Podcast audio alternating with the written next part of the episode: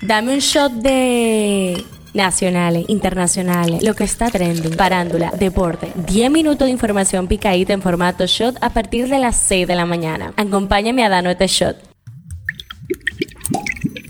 Buen día, feliz martes 4 de julio. Soy Gabriela de la Hoy. Esto es el Shot Diario. El tema que está caliente aquí. Un hombre ultimó de un disparo a su hija de 14 años de edad y se suicidó de la misma forma la tarde de este domingo en el municipio Juan de Herrera de San Juan de la Maguana. Las víctimas son Manuel Emilio Reyes, de 53 años, y su hija Hilary Reyes Taveras. Los detalles preliminares que manejan las autoridades, según fuentes ligadas al caso, indican que Arena habría cometido el hecho alrededor de las 5 de la tarde mientras ambos se encontraban dentro de un vehículo de su propiedad en la marquesina de su residencia, ubicada en la calle Duarte sin número del sector La Rubia en el referido municipio. El tema que está caliente allá, el jefe del grupo Wagner, Yevgeny Prisogzin, lanzó su primer mensaje público desde el fin de la rebelión del grupo Wagner con un nuevo desafío contra los traidores de la élite rusa, refugiado en Bielorrusia, donde se encuentra desde que salió de Rusia tras alcanzar un acuerdo con Vladimir Putin, luego del levantamiento protagonizado por el grupo de mercenarios que encabeza, pidió apoyo y aseguró que habrá nuevas victorias en el frente. Esto es lo que está trending. Los abogados de Elizabeth Silverio, autodenominada neurocientífica, buscarán obtener a través de una evaluación psicológica solicitada a la fiscal del Distrito Nacional la autorización para que se le otorgue la libertad a la acusada. La pesca del pez loro y otras especies marinas relacionadas a la vida de los arrecifes del coral seguirá prohibida hasta el 2025 mediante el decreto 281-23 que emitió el pasado 30 de junio el presidente de la República, Luis Abinader. Leandro De Niro Rodríguez, nieto del célebre actor Robert De Niro, falleció a los 19 años de edad. Hasta el momento se desconoce la causa de su muerte del también actor, pero nuevos datos del medio Daily Mail apuntarían a que Leandro falleció debido a una sobredosis. En las efemérides, el Día Mundial de los Delfines en Cautiverio se celebra el 4 de julio de cada año. Su objetivo primordial es acabar de una vez por todas con la retención de los